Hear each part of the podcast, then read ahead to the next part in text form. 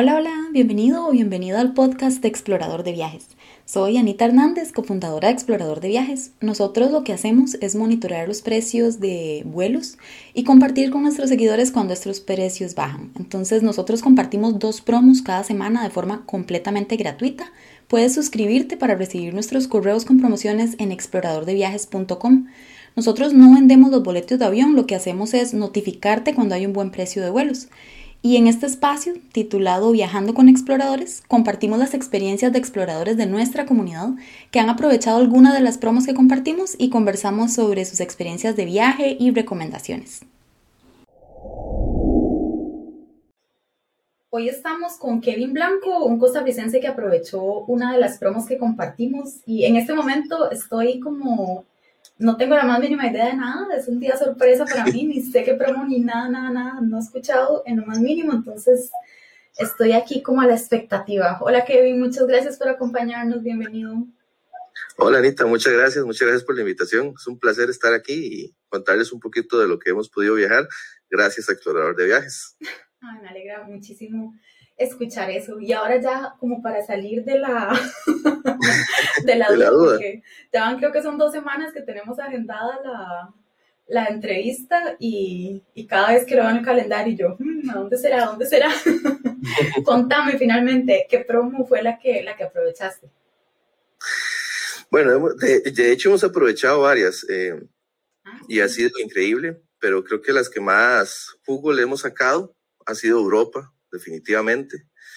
Em, fue en el año 2018 cuando fuimos a Europa y aprovechamos una promoción desde acá hasta Amsterdam, perdón, hasta Zurich, Suiza, con escala en Ámsterdam, con KLM, que es una aerolínea que me encanta, y, y a un precio súper bueno. Eh, de hecho, nos salió cada tiquete y de vuelta en 480 dólares. Ah, y la verdad es que fue, fue muy bueno porque primero que nada pudimos volar en... Eh, a, mí me encantan los aviones, entonces yo estaba como loco por volar en un avión específico que vuela KLM y sí, su, la atención de ellos es genial. Em, y volamos, hicimos una escala en Ámsterdam, un vuelo de nueve horas de acá a Ámsterdam y luego una escala muy rápida y ya volamos a Zurich, en Suiza. El vuelo fue de, de hecho de un mes, entonces pudimos aprovechar de hacer un, un, un Eurotrip, digamos. Entonces ya, sí. wow. Este, habíamos trabajado mucho, mucho tiempo, había trabajado, yo soy ingeniero en sistemas y trabajé en una empresa mucho tiempo y trabajé horas extras, entonces me las fueron acumulando, me las fueron acumulando y ya llegó un punto en, donde ya les dije, yo ya no puedo más, ya, ya me estoy volviendo loco, necesito tomar las vacaciones que se han ido acumulando y me dijeron, bueno, está bien, tenía un mes de vacaciones y nos fuimos un primero de noviembre y regresamos un 3 de diciembre. Ay, qué bonito. Entonces ahí lo que hicimos fue eh, aprovechar el, ¿verdad? el movimiento por trenes en Europa, que es una de las grandes ventajas que tiene, ¿verdad? Entonces aprovechamos y compramos un Eurail Pass que nos permitió movernos en los diferentes países de Europa. Entonces lo que hicimos fue un punto inicial Zurich y punto final Zurich también, porque de ahí regresamos a Costa Rica. Entonces fuimos conociendo Alemania, eh, Italia, España, Francia, eh, Inglaterra, Ámsterdam, eh, ir ya volviendo por Alemania y regresamos de nuevo, pasamos por Austria y ya regresamos a, otra vez a Zurich. Entonces sí, lo aprovechamos muchísimo y, y la verdad es que ha sido, o sea, fue uno, uno de los viajes más, más increíbles con los que hemos pasado. Ay, chivísima. Y todo, o sea, ya me imagino, porque además son bastantes países, pero un mes sí es suficiente como para aprovechar cada uno, o sea, no fue como una pasada de un día.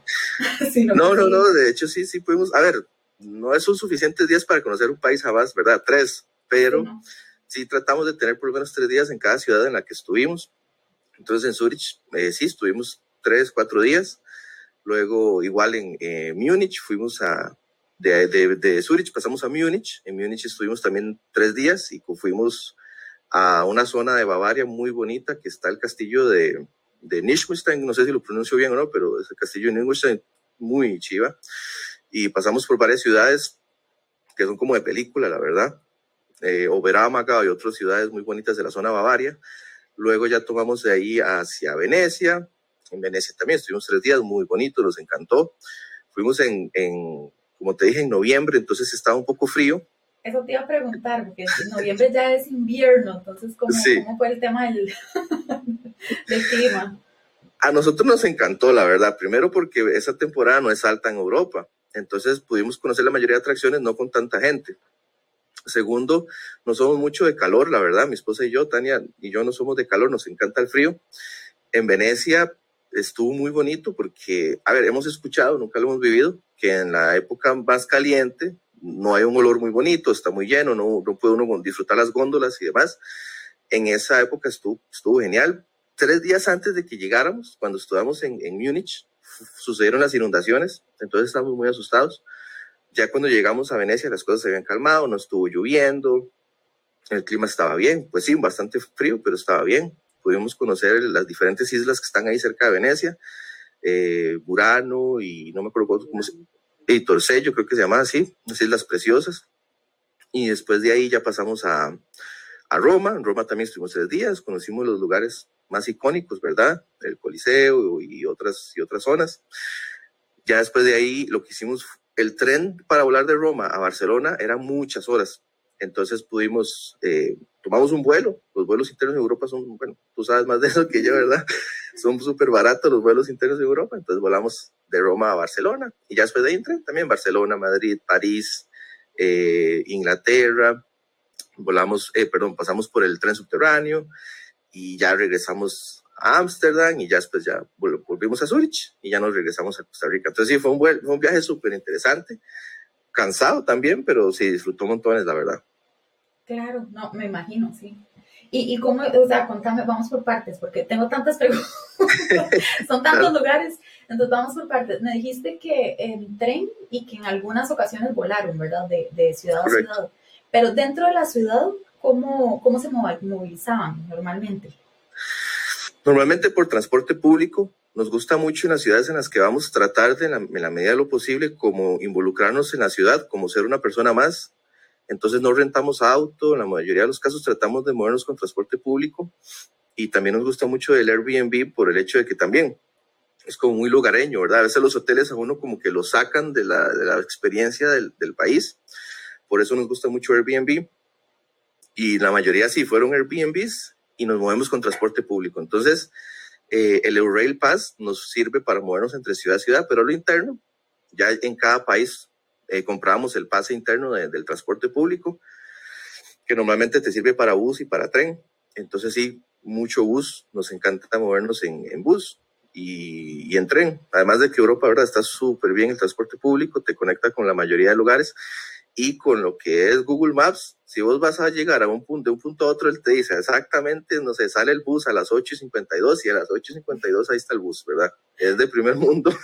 Sí. y, y, eso nos sirve mucho, ¿verdad? Entonces, sí, la mayoría de lugares fue por bus y nos gusta mucho por lo mismo, porque, a ver, el montarse a un bus, ver a las personas, los lugareños, escucharlos en, en su idioma, hablar, eh, es, es como una experiencia de vida muy bonita porque te cambia, ¿verdad? No es lo mismo tomar un bus en el país de uno que tomar un bus en otro país, por lo mismo, porque estás viendo una experiencia totalmente diferente.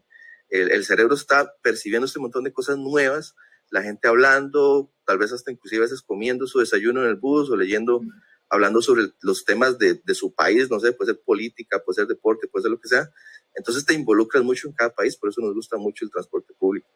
Claro, sí, a mi mamá me parece muy, muy bonito eso también como una forma de conocer, porque es, inclusive cuando uno viaja dentro de Costa Rica, si uno va nada más a lugares turísticos, el ambiente es completamente diferente y uno conoce claro. una Costa Rica diferente que si se va a, a otras partes. Y si Exacto. la seguridad del lugar lo permite, pues qué bonito irse y, y sí, andar por todo lado.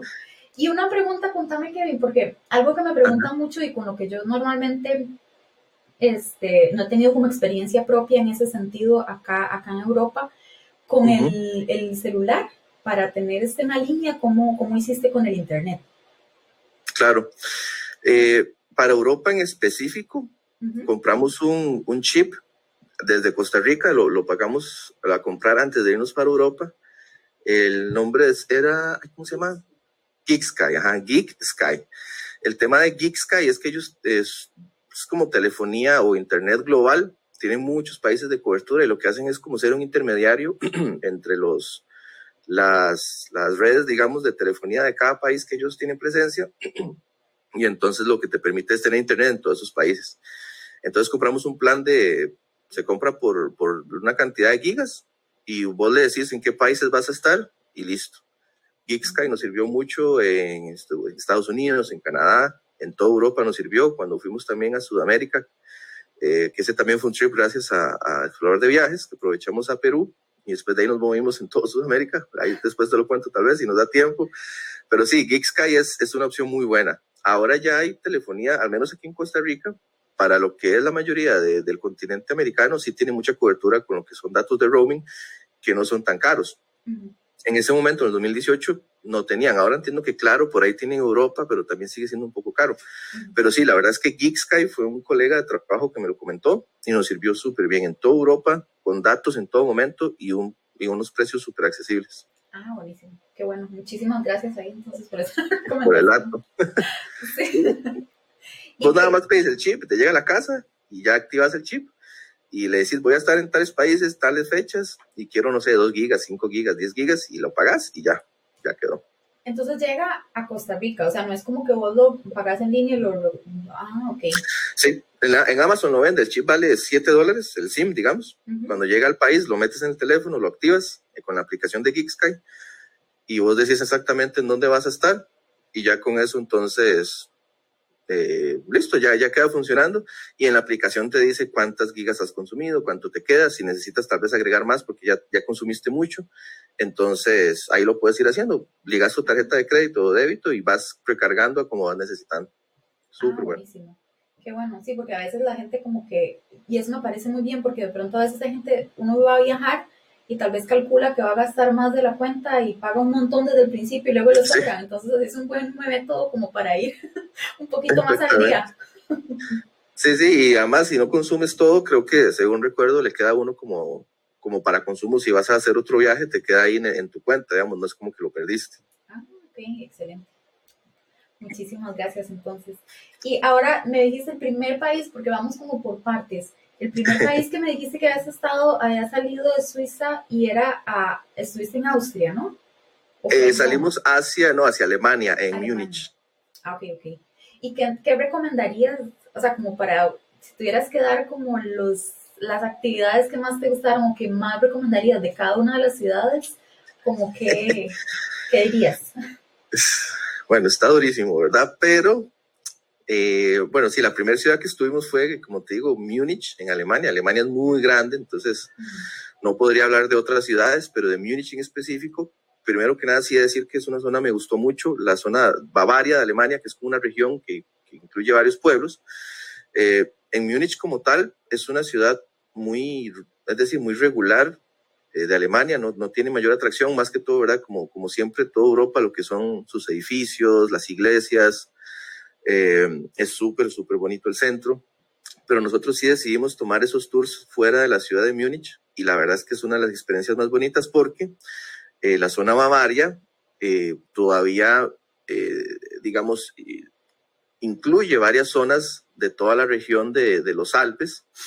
Entonces, las montañas son impresionantes, la zona de los Alpes de Alemania, los Alpes de Francia, los Alpes de Italia y obviamente los Alpes suizos Todas estas regiones montañescas son preciosas, pero en específica la de Bavaria me gustó mucho porque encontrás, ¿verdad? Esas casitas, ¿verdad? Tradicionales de, Europa, eh, lagos que van bajando por estos, de estas montañas. Y sí, yo diría que no dejen de visitar esta, esta ciudad de Neuschwanstein, donde está el, este castillo, que en teoría supuestamente fue el castillo que se inspiró Walt Disney para hacer el castillo tan famoso de Disney. Eh, y sí se parece mucho, de hecho. Entonces es, gracioso. Y ahí obviamente es, la ciudad es súper bonita. Llegas a una ciudad muy tradicional. Tiene todo el lago de Neuschwanstein y al fondo el castillo. Entonces te puedes tomar fotos increíbles. y ya llegando ahí puedes tomar un, eh, que un caballo te, te, suba al castillo. No los maltratan ni nada. Es un tour súper tranquilo. Eh, y ya estando arriba puedes ingresar al castillo. Y también hay una zona en la que puedes subir caminando, que es como un puente en la que tenés la, vista impresionante del castillo, ahí se puede tomar fotos uno, y con toda la ciudad de, de Neuschwanstein de fondo. Regresando de Neuschwanstein hacia Múnich, que fue un viaje relativamente más o menos corto, de unas dos horas y media, pasamos por esa ciudad que te digo que se llama Oberámago, que yo diría que también es, es, es impresionante no dejar de visitarla. Es un pueblo muy pequeño, muy tradicional. De hecho, tienen una historia muy interesante porque cada, creo que es cada cinco años, era. No, cada siete años ellos hacen una obra sobre una obra navideña, eh, perdón, una obra de la Pasión de Cristo, y la ciudad entera se prepara siete años. Ellos inclusive hacen un casting de las personas que van a participar y las personas se preparan durante esos siete años, se dejan la barba, eh, no se modifican su peso, ya se tienen que adelgazar o engordar para, para, tomar el papel de las que tengan que hacer. Y vos los ves en la calle, es, es, toda una tradición del pueblo y personas vienen de todo el mundo a Oberamago cada siete años para, para ver la obra de la Pasión de Cristo, que es impresionante. Yo no sabía nada de eso. Entonces, sí, la ciudad es, es, es muy cultural. Yo recomendaría, sí, en, en, en, la zona de Múnich Bavaria, Neuschwanstein y Oberamago. Wow, esas son las que son como casitas que parecen como de, de no sé ni, cómo, ni, a, ni, a, qué se me parece. como de cuento. Sí, y todas las casas en Oberámago tienen pinturas hechas a, a, mano, todas, todas, y ahí tal vez te puedo mandar fotos, o lo puedes buscar en Google. Eh, y todas las casas son pintadas a mano, y tienen, cada casa tiene una leyenda, cada pintura tiene una historia detrás de esas pinturas que están externas en la casa, vos las puedes ir viendo, y cada, cada pintura es una historia, entonces, a ver, hay mucha cultura y mucho que puedes conocer, eh, y a mí no, a nosotros nos encantan los pueblitos, entonces la verdad es que nos, nos encantó ver Ámago, nos impactó y nos gustaría volver porque fue nada más de pasada, que veníamos de Nienskustang hacia, hacia Múnich de vuelta y estuvimos que a lo mucho una hora. También es muy tradicional, esa, como fuimos en noviembre, estaba muy cerca de la Navidad, entonces ya estaban las tienditas navideñas, estaban haciendo los adornos a mano, eh, entonces es bonito, nos encanta. A Tania le vuelve loca la Navidad, entonces eh, cuando hay puestitos de Navidad, ella se vuelve loca. Eh, ahí ya cuando llegamos, sí, cuando llegamos a, a, a, a París, ya estaban los puestitos navideños y tomando vino caliente, que a mí no me gusta, pero ella sí, y comiendo las salchichas alemanas y las, las ferias navideñas es algo impresionante. Pero sí, en específico de esa zona de Bavaria, recomendaría eso. Ah, qué lindo. Entonces fue como de sorpresa, digamos, ustedes no esperaban como que ese pueblito fuera un lugar que iban a no. visitar, es como que iban de paso y... Y, como una... y, nos, y, nos, llevaron. Y la mayoría de cosas que hemos vivido más bonitas han sido sorpresa, ¿no? No ha sido, o sea, sí planeamos visitar X ciudad, pero son detalles muy mínimos que son los que, ¿verdad?, le explotan a uno la cabeza. Claro. Y además yo siento que a veces como que hay lugares turísticos que no es, o que más bien no, lugares turísticos no, hay lugares que no están tal vez como muy conocidos turísticamente, porque a la gente del lugar no le parece, lo ve como muy normal, y como este es mi día a día, y de pronto uno llega afuera y es como, wow, ¿qué es esto? Pues sí, eh, eso es totalmente cierto. Hemos conocido pueblitos que no son no turísticos, que tal vez vos pones qué hacer en tal ciudad no te va a salir eso jamás en un resultado y más bien ha sido lo que más nos ha gustado. Es, es, es, impresionante. Sí, a mí me encanta eso, me encanta que sea un lugar como que no sea muy turístico, porque entonces si hay un montón de turistas y un montón de atracciones y cosas, me da la sensación como que está un poco como, no montado, pero Ajá. está diseñado para recibir turistas y a mí me gusta Exacto. mucho como sentir como la esencia del lugar. Sí, eso es muy cierto. Y a veces inclusive uno, a ver, los espacios muy turísticos, a veces inclusive te están hechos por lo mismo, ¿verdad? Para tratar de atraer turistas, obtener dinero. Y a veces te pueden hasta contar una historia en un tour que no sabes si es cierta o no. En cambio, si vos llegas a un pueblito ahí y alguien te cuenta algo de, de su día a día, vos vas a ver que es muy auténtico y muy cierto. De hecho, ahorita en diciembre fuimos a México con unos amigos y ellos nos hicieron un tour muy pueblerino ya de ellos y conocimos un lugar que jamás hemos escuchado en la vida, que jamás te va a salir en resultados, que se llama Huasca Campo. Y ellos tienen un tour de leyendas mexicanas y, es súper auténtico. Es decir, nadie lo conoce, es un, es un pasacalles nocturno, vas conociendo los diferentes pueblos, te van contando leyendas. Eh, y a veces hasta te asustan, ¿verdad? Porque están contando leyendas como de susto, de la bruja y todo, pero es muy auténtico, es decir, no, no, ahí no había nadie de otro país. Ahí preguntaban, ¿ustedes de dónde son? Y venían muchas personas interno de México, pero no había nadie de otro país. Nosotros éramos los únicos que éramos fuera de México. Y de hecho nos hicieron mucha burla de eso, pero eh, eh, a nosotros nos gusta mucho eso, la verdad, porque es mucho más auténtico, ¿no? Comer las comidas locales, conocer las historias locales, vivís un poco más como de la persona local, no quiere decir que las zonas turísticas sean feas, pues si son turísticas por es por algo, ¿verdad? No sé, las pirámides en México o, los, los Alpes suizos, o sea, son cosas preciosas, pero a veces los pueblitos a nosotros nos cautivan más por las historias tan auténticas del día a día, más allá de como el, de lo que es el atractivo turístico. Claro, sí. Ay, qué lindo. Y comidas, contame, ahí por ahí, antes de pasar al siguiente lugar, contame las comidas en, en, Alemania, ¿qué fue lo que más les gustó? El currywurst, ¿verdad? Que es la salchicha alemana que le echan como un curry encima. Es, un hot dog como con ese, no sé, es como, es como, ajá, eh, es muy rico, es muy barato, es lo que más se come, digamos, en la calle. A nosotros nos gusta comer mucho variado, pero como te digo, nos gusta probar la comida del pueblo y a veces nos gusta, como si vemos un puestito, eh, que es como se ve que es de una persona del pueblo, nos gusta probar como la cuchara, el sazón del pueblo. Entonces, sí, en Alemania, obviamente hay que comer salchichas alemanas, son muy ricas y te la pueden servir en diferentes formatos, ¿verdad? Como estilo hot dog, o te la pueden dar como con partidita, digamos, eh, y con algunos eh, palillos, ¿verdad? Para que la puedas comer como con palillos. Nosotros no somos de, de comer este comida, no nosotros no somos de tomar licor. Nos han dicho que la cerveza alemana es muy buena, pero a nosotros no nos gusta mucho, no tomamos tanto licor, entonces a lo mucho por ahí el vino caliente, que Tania sí lo probó porque hacía mucho frío y a ella le gustó mucho, entonces también el vino caliente en, las épocas frías es específicamente una, una de las tradiciones de, creo yo que es muy europea. Y en términos generales, podría decir que también eh, cualquier opción vegana en, en, toda Europa se consigue y yo diría que las frutas y las verduras en general de esa zona de Bavaria, porque ellos siembran, son muy frescas, muy, muy frescas. Entonces yo recomendaría que prueben de esa zona en específico, sí, mucho, muchas frutas porque ellos producen en las épocas que se puede producir entonces son muy frescas y se consiguen muy buenos precios. Si vas a los mercaditos, vas a encontrar muy buenos precios en las frutas y las verduras y se siente como esas frutas y verduras de Costa Rica, que es uno de los privilegios que tenemos, porque cuando hemos comido frutas y verduras, por ejemplo, en Estados Unidos, usted dice, ¿qué es esto? No sé, es como plástico y es carísimo. Eh, y en esa zona específica de Europa sí comimos muchas frutas y verduras muy frescas y nos gustó mucho. Ay, qué rico. Qué rico. Ah, aquí no se consigue mucha fruta. Sí, yo sé. pero, pero bueno. Y, y contame una cosa, las, esas son salchichas, yo es que de carnes, yo soy vegetariana, entonces yo de carnes no sé nada, pero he visto, son unas que son largotas. Sí, sí, ah. son largas y son eh, muy gruesas y normalmente vienen con otro tipo de ingredientes adentro, entonces puedes conseguir con queso cheddar, puedes conseguir con de pavo, puedes conseguir de, de res, de, de pollo.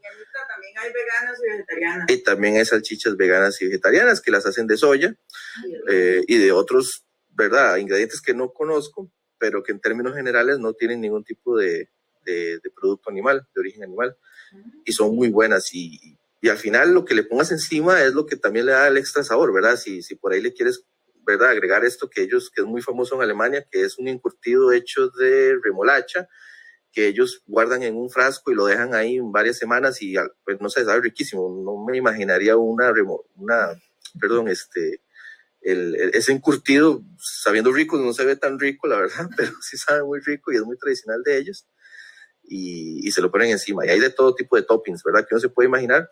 Pero sí, las salchichas es muy tradicional de ellos. qué Acá es que las salchichas las comen tradicionalmente con, es como una cebolla caramelizada. Entonces, ah, pero, es como, como tostadita, tostadita. Entonces es como echarle como un polvito tostado encima y, ah, y así se los comen el vacilón. pero entonces allá es como con este encurtido de remolacha. Sí. Ah, entonces sí, ellos, ellos comen mucho de eso y, a ver, como te digo, las regiones de Alemania, Alemania es muy grande, pues no, no podría hablar de otras, pero en específico de la zona de Bavaria eh, es muy tradicional eso.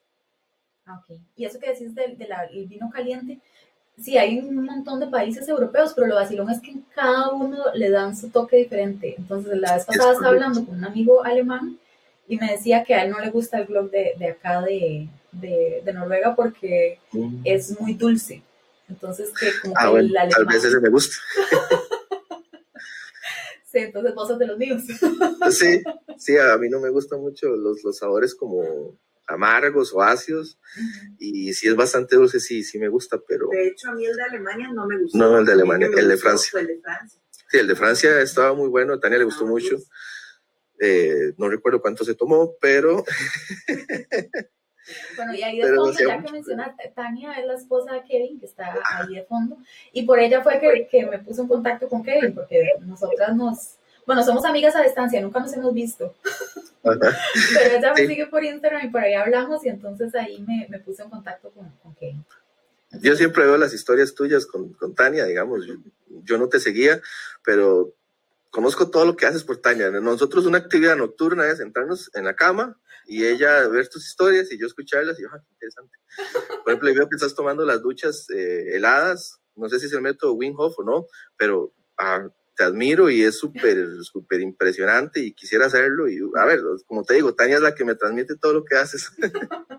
Ay, qué lindo. Entonces ahí me acompañan de, la, de larguito, pero se quita. Sí, sí, sí, sí, sí, por supuesto. Sí, eso de las duchas es muy interesante. Y me han preguntado mucho, pero en Costa Rica se puede hacer también de cierto modo, tal vez no igual, pero uno se va por el lado de, de no sé, de, de Cartago o algunas zonas de Heredia por allá arriba y se mete un río, el, el es agua, así que viene es como... Agua. Es sí, una actividad, digamos, similar, se acerca. Sí, yo he leído mucho los beneficios de, ¿verdad? Para no desviarme mucho el tema que estamos hablando, pero sí he leído muchos los beneficios de eso. Y a mí en lo personal, que padezco un poco de la, de la presión y de, y de, todo eso, me haría muy bueno y sí, sí, he querido intentarlo. Aquí mismo, digamos, en la casa a veces intento no, no usar el, el, calentador del agua. Y sí, ¿verdad? a través del tiempo, si lo vas controlando, vos misma lo, lo, has visto, ¿verdad? Que lo vas dominando y si el cuerpo entra eh, y tiene muchos beneficios y entra en, una, en un estado en el que puede controlar ese frío y, y, en términos generales eso es muy bueno, ¿verdad? Sí, sí, muy, muy exótico para mí. y entonces de Alemania te fuiste para... Italia. Ah, ok, ahora sí, entonces Italia. Italia fuimos a Venecia y a Roma. Uh -huh. Venecia nos encantó, eh, es, es, precioso, los canales, la cultura, la comida, eh, es muy rica. Eh, una de las cosas que más amamos y que cada vez que nos acordamos hasta que babiamos es el, el gelato, porque es demasiado rico, eh, muy accesible, ¿verdad? En precios, en todo lado vas a ver gelatos de diferentes sabores y uno se, no termina de probarlos todos. Es muy, muy rico. Eh, entonces llegamos a Venecia, tomamos un tren nocturno de Alemania a Venecia, entonces en ese tren tiene cama, ¿verdad? Usted puede dormir y te incluye hasta un pequeño desayuno. Eh, fue una experiencia muy interesante. Inclusive hasta nos asustó un poco porque, bueno, tal vez nos asustamos muy de, de, porque es algo normal de rutina, pero sí que llegaron unos policías, ¿verdad? Para verificar tu, tu pasaporte y hacia dónde va, de dónde vienes. Pero estábamos muy dormidos, pasaron como a las 3 de la mañana y estábamos muy dormidos y la persona, el, el, el, la gente de la policía no sabía inglés que nosotros normalmente pues sabemos inglés y nos va bien, pero en Europa sí, no, hay unos países que no hablan mucho inglés. Entonces el agente policial era suizo, era alemán, perdón. Entonces, ¿verdad? Tú sabes que los alemanes son como muy, tienen una voz fuerte y se ven rudos y dan miedo. Y entonces, este, ¿verdad? Me empezó a hablar y a pedir los documentos y yo estaba muy dormido, no entendía nada. Entonces ya él se estaba como, ¿verdad? Alterando o, o viendo algo, algo extraño. Pero bueno, por dicha Tania sí me ayudó ahí, me dijo que te está pidiendo los papeles, démosle los pasaportes. Entonces ya se los dimos y no, todo en orden. Llegamos a, a, Venecia en la mañana, entonces aprovechamos todo el día. Fuimos a esas islas que te decíamos, Burano, Torcello y se me olvidó el nombre de la otra. Son unas islitas muy pequeñas cerca de Venecia eh, y, y tienen mucha tradición también. En una de esas islas se produce mucho el cristal, entonces trabajan el cristal en, en, caliente, en fuego, y le van dando formas de diferentes estilos y son totalmente artesanales ellos. Muy bonito. En las otras islas eh, son muy coloridas también. Eh, yo probé un, un, no sé si es postre o no, pero que me dejó como loco, que se llaman venecianos, que es como una masa de churro, digámoslo así, que las hacen como en bolitas y las hacen fritas en aceite y son azucaradas y por dentro tienen algún tipo de relleno para mí me encantaron. No sé si es porque las venían recién haciendo y, y verdad que estaban en otro país y demás. Y tal vez me supo a, más a un rico de lo que realmente era, pero a mí me encantaron los venecianos. Ay, no, pero y... yo creo que también, como que a veces uno prueba una receta, es la misma receta, pero en otro sí. lado sabe diferente. También sabe tiene diferente. que ver los ingredientes, inclusive la altura. La vez pasada estaba hablando, saben, mi hermana, ella vivió en Alemania unos años porque estudió allá. Uh -huh. Y entonces allá hacía unas recetas de un queque de limón que ha intentado hacer en Costa Rica y no hay forma, no. la textura le queda diferente, la misma receta, pero algo en el ambiente hace que no le salga igual. Eh, siempre hay cosas que, que, a ver, y obviamente la mano, ¿verdad? Las estaba haciendo un señor ahí artesanales que se nota que vivió toda su vida haciendo pastelería, porque no solamente tenían venecianos, tenían otros tipos de pastelerías, en, pero a mí me encantaron esos y, y, la verdad es que sí, me dejaron como loco. Obviamente no se puede dejar de, probar las pastas y las pizzas en, cualquier parte de Italia. En lo personal nos encantó. Las pizzas y las pastas son muy diferentes a lo que uno normalmente consume en esta parte del mundo que cree que es una pizza o es una pasta y en realidad son mucho más eh, básicas en términos de los ingredientes, pero los, sabores son una cosa eh, exquisita. Nos gustó mucho, Tania le encanta mucho, le gustó mucho. Ella se estaba antojada de una pasta como con frutos del mar, era el frutti di mare. Entonces en Venecia probamos uno ahí en la orilla de, las, de los canales, muy, muy rica. La pizza también muy deliciosa. Eh, y, la verdad se nos hizo barato. Nosotros, yo pensé, yo pensaba que Venecia, por ser una de las, de las atractivos turísticos más grandes de Europa, iba a ser caro y para nada. Nos encontramos súper baratos. El hospedaje, el movilizarse a lo interno. Nosotros llegamos en tren y llevábamos, como íbamos a estar un mes en Europa, llevábamos no muchas maletas, pero llevábamos un par de maletas grandes. Y entonces cuando ya nos dijeron que el, el Airbnb que habíamos rentado estaba un poco alejado de la estación de tren, entonces un señor nos ayudó a, llevar los, el, equipaje en unas, no sé si se le llamarán así, pero bueno, que es como esto donde llevan como lo de los supermercados, un carretillo grande, y él los, nos iba llevando por todos los, los caminos uno se puede perder en Venecia fácilmente. Eh, de hecho, nos perdimos porque no encontramos el Airbnb, porque llegamos, nos dejamos las maletas y nos fuimos a conocer esas islas. Después de conocer las islas, almorzamos, comimos, conocimos Venecia y en un punto nos dimos cuenta que ya era un poco tarde, eran como las seis y media y, anocheció muy rápido. Sentimos que anocheció muy rápido. bueno, vámonos caminando ya para el, para el Airbnb y tal vez no nos dimos el, el, cuidado de hacer el pin o el punto donde era el, Airbnb. Eh, y en ese momento como que perdimos eh, la conectividad de internet. Eh, y también se nos quedamos sin batería del teléfono. Y la, todas las callecitas se parecen. Yo le decía, Tania, esta calle se me parece cuando veníamos con el señor, pero todas se parecen. Son calles estrechas entre edificios de piedra y hay canales, pero ahí todos los canales son iguales. Y si nos perdimos muy feo, ya no había mucha gente en la calle, nos estábamos asustando nadie habla inglés, entonces preguntamos el, nombre del, del, hotel, que no me acuerdo cómo se llamaba, y nadie nos, alguna gente nos decía, pero yo no entendía nada porque era en italiano. Eh, y bueno, ahí logramos llegar por dicha, después de media hora perdidos, de dando vueltas, eh, llegamos y por dicha no nos perdimos tanto, pero sí fue, fue una experiencia graciosa.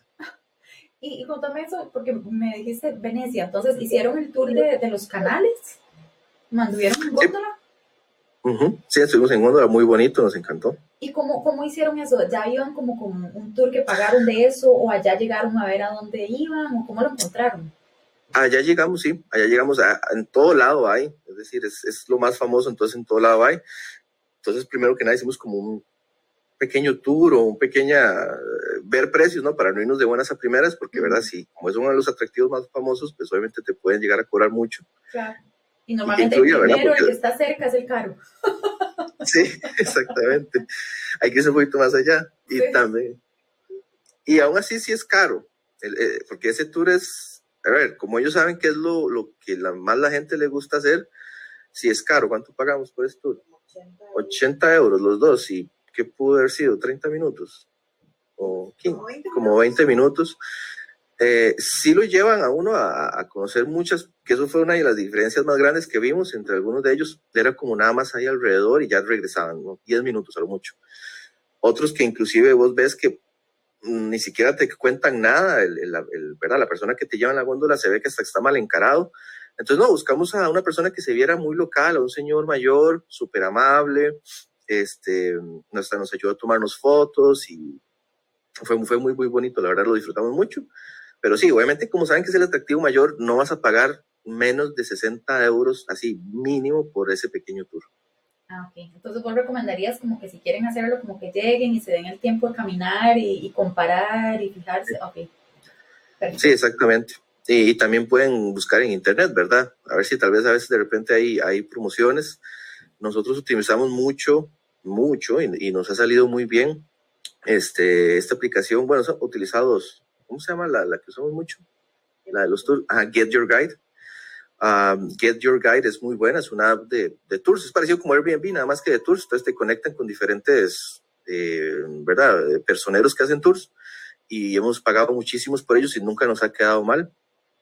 Y el otro que hemos usado ha sido, bueno, Civitatis también, ¿verdad? Visit a City también, sí. Visit a City, Civitatis, que tiene muchos free tours y bueno, que no son gratis, pero que tienen ese modelo de free tour y también ese Get Your Guide. Entonces sí, pueden comparar, si ven que en Get Your Guide hay uno en 50 euros y ahí te están cobrando 80, pues comparan qué incluyen y de dónde sale y mejor lo pagan por la aplicación.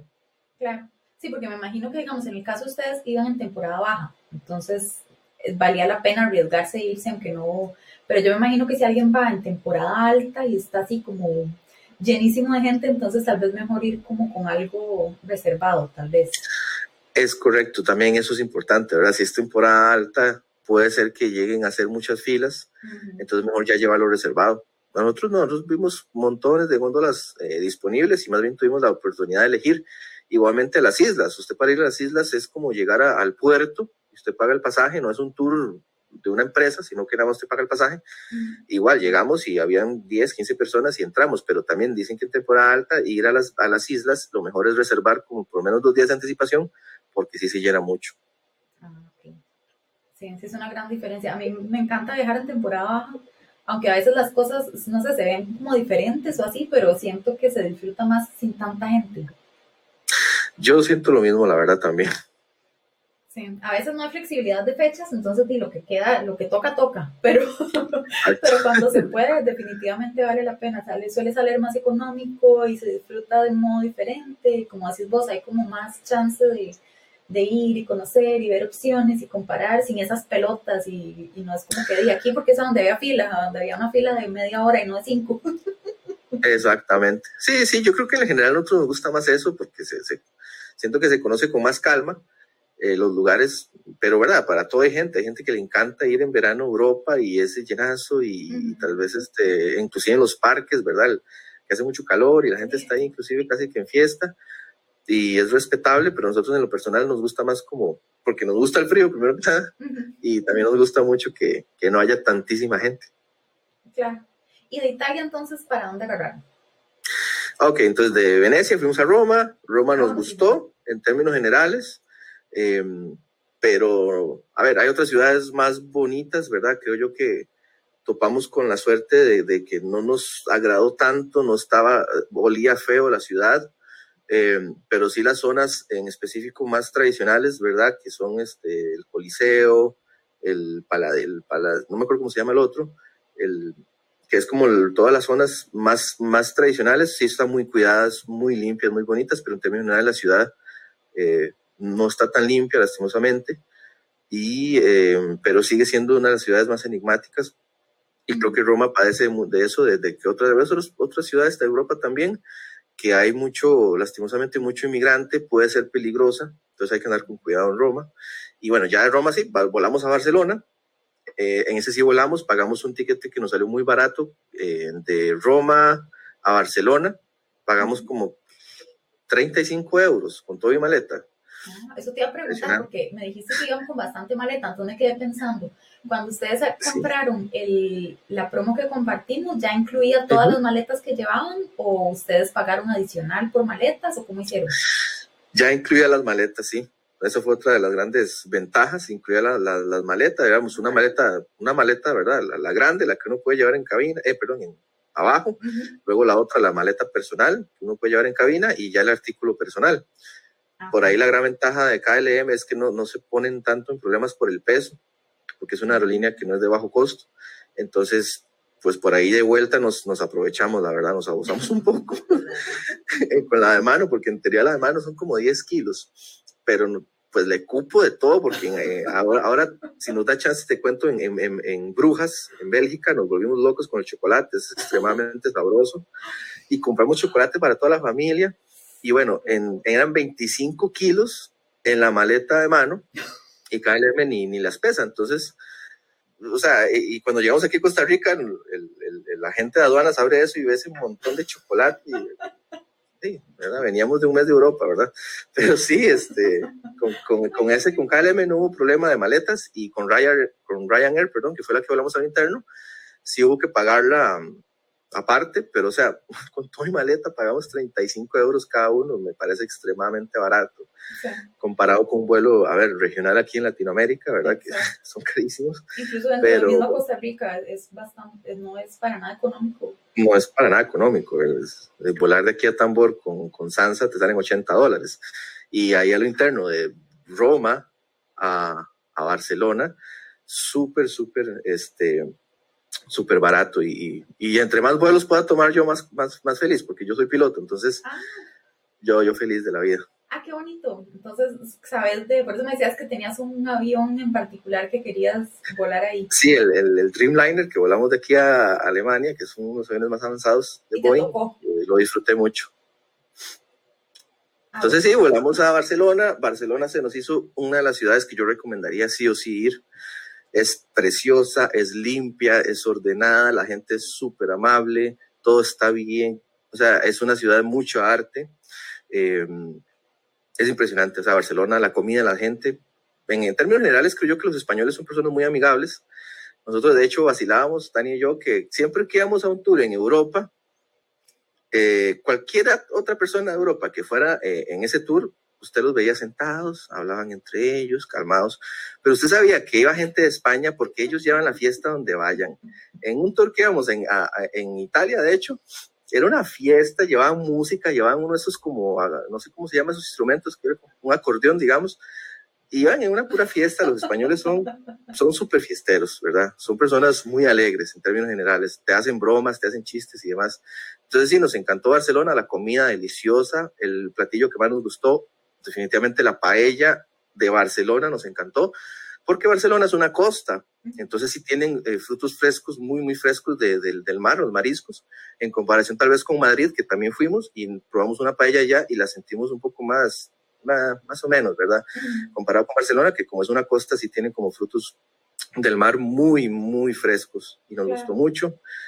Y es una ciudad de arte, es decir, eh, pasando por la Basílica de la Sagrada Familia, que independientemente de que usted crea o no, en Dios usted tiene que visitar, es una obra de arte que lleva años de años en construcción, una visión impresionante de, ¿cómo se llama? El, el, el, ajá, de Gaudí.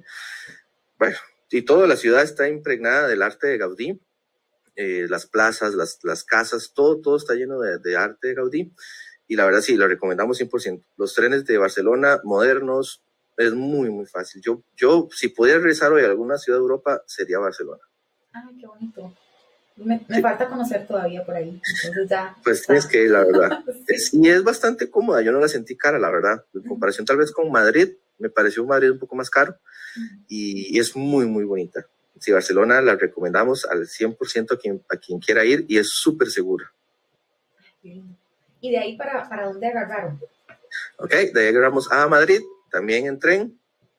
Eh, un vuelo, eh, perdón, un, un, viaje en tren bastante rápido.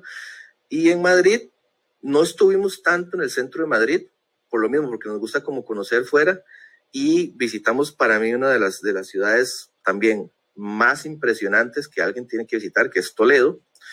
Um, tomamos un tour también en esta plataforma que te comentamos de Get Your Guide, nos recogieron en Madrid, nos llevaron a Toledo, pasamos por unos pueblos también muy ricos en comida y muy lindo en cultura que se llama Segovia, eh, entonces pasamos por Segovia, comimos algo ahí rápido y seguimos a Toledo. Y sí, Toledo es impresionante. O sea, Toledo es para ir a caminarlo. Es, es, es, una de las ciudades más antiguas de todo, de toda Europa en términos generales y también de España. Y lo recomendaría al 100. Y en Madrid conocimos los lugares más, más icónicos, ¿verdad? Los más famosos, que la Puerta de Alcalá, que el Jardín, no me acuerdo cómo se llama el otro. Eh, y, y, es muy bonito. Esta es una ciudad tranquila, es una ciudad también segura. Um, pero si la comparo con Barcelona, me, nos, nos encantó Barcelona, pero igual España es muy, muy bonita. Entonces sí, la comida muy buena, eh, pero en términos generales creo yo que, que la comida de Barcelona es mucho mejor que la de Madrid. Y también el cambio de, de cultura siempre es muy interesante porque en España, no, ¿verdad? es muy famoso, creo yo, mucha gente lo sabe, pero es que ellos eh, almuerzan tarde, ellos comen muy tarde, ellos van comiendo a las 3 de la tarde y y entonces uno se queda ahí como, pero ya tengo hambre, pero nadie está almorzando, los, los bares inclusive, pero los restaurantes están hasta cerrados, sí, o están sirviendo desayuno a las dos, a las dos. y es muy raro. Y claro, la ciudad está viva, la ciudad a la una de la mañana está viva porque ellos siguen. Sí. Inclusive, yo entiendo, hasta ellos paran uh, en la tarde de trabajar, a las dos de la tarde creo yo, y es, muy, eh, perdón, dos horas en la tarde, y es muy tradicional, ¿verdad? verlos tomando sus tapas, comiendo sus tapas, ¿verdad? De jamón serrano, tomándose una cerveza. Entonces, sí, en términos generales, España es una ciudad muy viva, nos pareció la ciudad más este, de Europa, no tan recatada, sino mucho más alegre eh, y, un poco más fiestera en términos generales. Los españoles son súper, y, también alzan la voz, ¿verdad? Ellos, ellos hablan gritado, entonces escuchas la conversación de todo el mundo, ¡hostia! Y, aquí, y, allá. y usted sabe lo que está viviendo una persona en el bus, usted escucha todas las historias porque ellos hablan gritado. Cosa muy diferente con otros países de Europa que usted lo escucha, son ¿verdad? un poco más serios, muy, muy, hablan muy calladito y demás. Entonces sí, nos gustó mucho en términos generales España. Ay, qué bonito. Qué lindo. Y de las dos, me parece, Barcelona, me parece. Barcelona, la que más sí, recomendado Barcelona. Comida y, me parece que dice que es como más artística, la vibra esta de Gaudí en, la ciudad, no solo en, en, los lugares icónicos, sino que se siente en otras partes también. Claro que sí, las casas, a, ver, eh, Gaudí tenía una visión de arquitectura muy diferente y todas las casas, en términos generales, de la gente que vive ahí, ¿verdad? No es que sean museos ni nada, todas las casas implican esta arquitectura muy icónica de Gaudí, que no sé cómo explicarla porque yo no sé nada de eso, pero, pero sí podría decir que, usted lo identifica. O sea, tienen formas y figuras muy diferentes. Y los parques también, los parques son públicos, no te cobran nada por ir. El Parque Güell, que es el parque más, más grande, que tiene todo este montón de, de, de, la visión de arquitectura de Gaudí, es totalmente gratuito, usted puede ir y caminar. Y, y, es impresionante, a nosotros nos encantó. Entonces sí, Barcelona tiene mucho, mucho arte, mucho sabor, y es muy limpia y muy segura. Ah, chivísimo. Y entonces de Barcelona fueron a Madrid y de Madrid para dónde siguieron? De Madrid volamos a París. Ese fue el, segundo vuelo de todos los países que visitamos. Fue ese fue solo hicimos dos vuelos. Uno era de Roma a Barcelona y luego de Madrid a París. Por lo mismo, porque en tren era mucha distancia. Entonces para, para aprovechar el tiempo decidimos volar y también encontramos un vuelo muy barato. Entonces volamos con Iberia desde Madrid hasta París que en, avión es una hora y en tren son, iban a ser como ocho horas. Que no dudo que hubiera sido lindísimo, porque las vistas que uno tiene en tren es de volverse locos, pero pues para aprovechar el tiempo mejor decidimos volar. Claro. ¿Y dónde eh, encontraron el, el, vuelo? ¿En la página de Iberia? ¿Usaron algún buscador? Eh, utilizamos mucho este, Momondo. Momondo es una aplicación también para buscar vuelos. Eh, y entonces para esos en específico sí, los encontramos en, ya sea en Google Flights o en Momondo? En realidad yo sigo todos los consejos que pone Anita en Explorador y yo soy la que busca los vuelos. Sí, yo voy a admitir que Tania, Tania es la que encuentra los vuelos. Ella es la que, ella me dice, encontré este vuelo, esta es la, la, hora de llegada, esto es lo que cuesta, incluye esto. Yo le digo, tome la tarjeta, vámonos. Entonces, eh, yo confío en ella. Eso sí, ella es la que, ella es la que organiza los viajes. Eh, para Europa íbamos con una hoja de cálculo, ¿verdad? De Excel, con todo bien detallado, cuánto íbamos a gastar, de dónde salíamos, a dónde íbamos. Todo estaba bien planeado. Yo nada más voy a disfrutar y si yo organizo un viaje, no, no, no va a salir bien. pues yo tengo una muy mala suerte. No va a salir bien. Es decir, en Europa la única cosa que me, que me dio Tania fue, vamos a ir a este tour en Suiza, vamos a ir a conocer los Alpes suizos, que era mi sueño. Ella me, me lo pagó usted nada más tiene que saber a qué hora y de dónde sale el, el tren, el, el, bus, que salía del puro centro de, de, Zurich. Y yo, ajá, el bus sale a las dos y media. Y Kevin no leyó bien, era la una y media. Entonces me dice, Tan, estamos ahí conociendo en el centro. Y me dice, ¿qué hora es? Y yo, son la una apenas, tranquila, sigamos conociendo, hasta las dos y media sale. Y ella algo tenía ahí, ¿verdad? Ya tiene ese sexto sentido. Me decía, qué raro, bueno, pero está bien. Seguimos conociendo y nos tomamos fotos, como Tania es fotógrafa. Entonces estábamos como locos tomándonos fotos y todo. Y en eso ella me dice, ¿estás seguro que salen las dos y media? yo, sí, eran la una y veinticinco. Ya sacamos la hoja, yo vea, y me dice, ¿qué es una y media? Y hay que estar 15 minutos antes. Y bueno, corrimos como locos, ¿verdad? se notábamos, nos notábamos turistas, porque ¿verdad? en Suiza la gente es súper recatada y es una ciudad súper fina, y nosotros corriendo como locos hasta llegar a, la estación de tren donde salía el bus, y llegamos, y sí, no habían salido, pero estaban muy, muy molestos. sí, sí, decir que estaban súper enojados.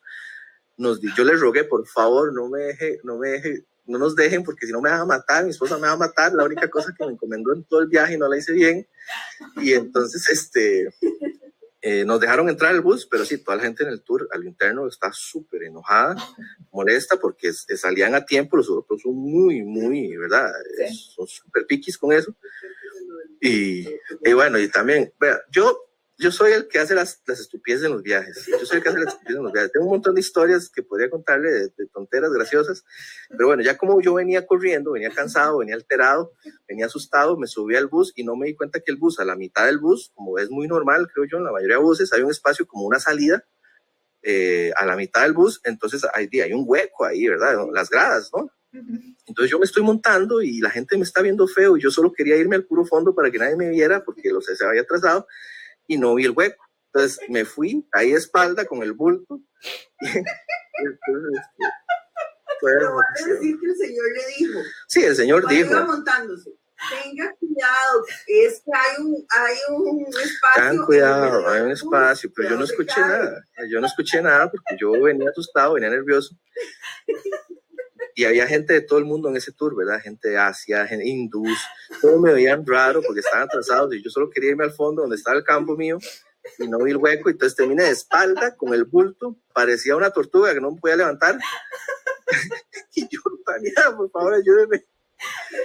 Y entre vergüenza, susto, porque si me habían golpeado o algo así, y hasta enojo, creo yo, porque yo había atrasado el, el, viaje. Y ni podía hacerse la que no te conocía, porque. Ah, no, no. Jamás, supuesto que no. Ay, no. Tengo una cantidad de historias que no se imagina. Salieron las lágrimas y todo. Siempre me pasa, yo no, yo no sé, ¿verdad? Eh, hay una anécdota ahí muy rápida, eh, se la cuento en México, cuando fuimos a México, Ciudad de México, fuimos a un tour a Tasco, cuando veníamos de regreso, veníamos cansados, dormidos, el, el guía del tour nos dice, ya despiértese, vamos a dejarlos aquí en Palacio de Bellas Artes, llovió, está mojado, tengan cuidado, vamos a dejarlos en una calle donde hay una ciclovía, cuando se bajen del bus, nada más percátense en que no venga ningún ciclista y bajen con cuidado porque está resbaloso porque llovió. Kevin, como es el, el, ¿verdad? Como buen tico que soy, quería salir primero del bus, no le hice caso a lo que él dijo, puse el pie en la calle y lo primero que hice fue resbalarme. Cuando me resbalo, venía un ciclista, el ciclista lo atropellé porque como yo soy grande, el ciclista salió volando y como Kevin, como Kevin puso el pie bajándose del bus y se resbaló, entonces un pie me quedó en el bus y otro se me abrió. Entonces se me reventó el pantalón, se me abrió el pantalón. Cuando atropello al ciclista, el ciclista sale volando y yo quedo con las piernas abiertas enfrente al bus, con todas mis partes íntimas hacia el bus, a la vista. Todas las personas que venían en el bus me conocieron. Yo todo golpeado, el ciclista por allá hecho leña porque lo había desplazado y mi amor, tápese. Y yo ahí todo golpeado, todo, tápese, que se le ve todo. Y yo vi a todo el mundo en el bus, así, asomado en el bus, viéndome. No, o sea, eso, eso fue la historia más graciosa que le puedo contar. Y, y, caminar de Ciudad de México hasta el Airbnb con el pantalón roto, porque o sea, se rompió de, de, de, de arriba hasta abajo. Ay, no. desconfiguramos ahorita. Entonces, en los viajes, Tania es la, la, la, que todo lo lleva ordenado y yo soy el que daña los planes con, con este montón de caballadas que hago yo. Bueno, pero esas, esas cosas a mí, yo también disfruto a veces de los afis porque como que le dan sabor a, a los viajes ah, y además después son muy buenas anécdotas. Tal vez en el momento uno no lo disfruta, pero luego cómo le saca el jugo a, a estarse acordando de esas cosas. Ah, sí, eso es lo bonito en realidad. Y lo bonito es eso que dicen, que, que, es muy cierto. Aquí nadie uno lo conoce, así que haga lo que quiera, disfrute el viaje, porque aquí usted nadie lo conoce. Entonces, hagamos loco, la verdad. Y contame, Kevin, entonces, ¿cómo, cómo les fue en París? ¿Qué, ¿Qué, vieron por allá? Impresionante, nos encantó. París es una ciudad hermosa. Eh, tuvimos la oportunidad de conocerla, como te digo, en invierno. Eh, muchas personas nos, nos decían que París es una ciudad muy sucia, eh, a ver, como New York, ¿verdad? Que usted encuentra, ¿verdad? Ve muchos, muchas ratas y demás. Mira, nosotros en lo personal nos fue muy bien. París nos encantó, la vimos muy, muy limpia, no la vimos sucia. Eh, como te digo, Tania es fotógrafa, entonces ella le encanta tomar fotos y París le sacaba mucho provecho. Y en París eh, contratamos a un fotógrafo que habíamos visto antes de salir de Costa Rica, que es muy famoso en París, que se llama Andrea Bruno él es italiano, pero vive en, en, París, toma fotos impresionantes, usted lo, lo, puede buscar ahí en Instagram. Entonces le contratamos una sesión de, de fotografía ahí en París, con en la, la, ¿verdad? La, la, Torre Eiffel de fondo, en el Trocadero, muy bonita. Lastimosamente el clima no nos ayudó mucho, se tapó un poco la Torre Eiffel, pero ya después se despejó. Eh, pero igual las fotos quedaron preciosas y a nosotros nos gustó mucho. Y sí, o sea, París es, es, lindísimo. A ver, París es muy, muy lindo. La verdad nos gustó mucho. Eh, la sentimos una ciudad muy bonita. Eh, cuando llegamos había algunas protestas, por lo que nos costó un poquito movernos. eh, tampoco tanto, pero pudimos movernos mucho en, caminando. Ah, bueno, Tania se cayó en París también, es una anécdota vacilona. Caminamos ahí por el río, el río este, muy famoso, ¿cómo se llama? Ajá, y este, íbamos caminando y Tania se cayó y también todo el mundo la vio y se rospó la rodilla y todo, pero también una anécdota muy graciosa. Eh, y nos gustó mucho, la verdad, yo de París tengo cero quejas, la comida es impresionante, eh, los postres, de verdad es, es, muy famoso lo que es la pastelería, ¿verdad? Las, los panes de Francia y la verdad es que sí es muy cierto, o sea, muy, muy cierto, la, la comida en Francia está muy rica. Y nos gustó mucho, o sea, la verdad no tengo cero quejas de París, volvería de nuevo y lo disfrutamos montones. Ay, qué bonito. Y me, me, parece que es como una ciudad muy romántica. Sí, es, es romántica, es, es muy romántica. Nosotros lo, lo disfrutamos mucho. Eh, pagamos un tour sobre el río, uh -huh. que entonces este, conocía como las diferentes zonas eh, de, de, París muy icónicas desde el río. Entonces, bueno, vimos la, la Catedral de Notre Dame y, y, este, obviamente la Torre Eiffel y otras zonas muy famosas de, de París en el río incluía música romántica y una copa de vino. Entonces, como pareja lo disfrutamos mucho, la verdad, y se lo recomendaría a cualquier persona. Es un poquito caro París, eh, obviamente, como cualquier ciudad, las más famosas es un poco caro, pero pues siento que también vale la, vale la pena, la verdad. Claro, sí, son de esas cosas como que hablábamos ahora, digamos, hay cosas turísticas, pero es que por algo lo son. Exactamente, por algo lo son. Y entonces en París, de ahí ya fueron para, para Viena, o todavía no, estoy, me estoy dejando perdido algo. Eh, no, nosotros solo pasamos de, de, pasada por, por Viena cuando íbamos regresando para, para uh -huh. Zurich. No pudimos conocer la ciudad lastimosamente, pues está ah, en nuestras listas de Austria. Nada más que el tren hizo una parada larga, de hecho creo que estuvimos varias horas ahí en, el, en la estación de tren y vimos por los alrededores, pero no, no pudimos decir lastimosamente a Viena.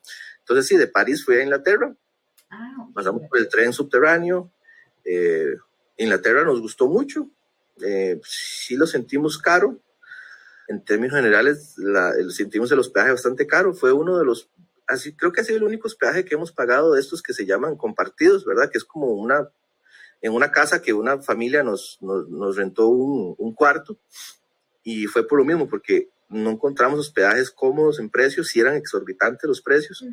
Y bueno, nos gustó mucho, más bien, creo que lo disfrutamos, una familia muy acogedora nos recibió, eh, el cuarto todo estaba súper ordenado y, y, compartimos con ellos, ¿verdad? nos involucramos con la familia, con ellos, con su vida, inclusive hasta con sus animales, tenían un gato y el gato se nos metió al cuarto y al final terminó el gato con nosotros, ahí, y fue muy bonito.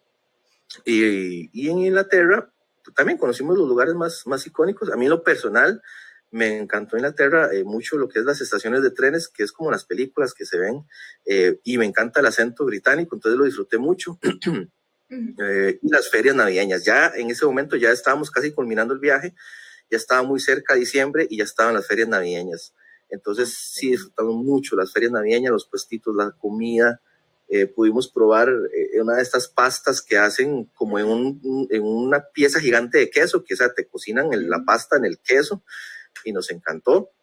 Uh, y terminamos en una fiesta en, en, en, Inglaterra que no nos imaginábamos, pero, o sea, fue una, era una fiesta como navideña, este, pero no sé, como que había mucha gente de Alemania, creo yo, o era una fiesta alemana en Inglaterra, la verdad no, no me acuerdo muy bien, uh -huh. pero la gente estaba súper fiestera, ya estaban bastante tomados, la gente estaba en las mesas bailando y usted veía la cerveza volar, eh, la gente estaba muy, muy loca, había música en vivo, eh, pero lo disfrutamos montones, la verdad, Inglaterra estuvo muy bonito y conocimos, ¿verdad?, la, los lugares más famosos, el, esto que es como una rueda de Chicago, uh -huh. el London Eye se llama, nos subimos, se ve muy bonito. Lastimosamente eh, estaba en construcción el, el, el, Parlamento, que todavía está en construcción, según entiendo.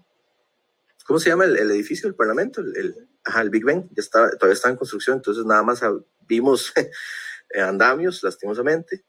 Y, nada, conocimos Tower Bridge, que es el puente más famoso. Uh, sí, muy bonito, Inglaterra es muy bonito. Sí es caro, eh, hay que admitirlo, ¿verdad? Porque ellos, la moneda es la libra y es mucho más cara todavía que el euro.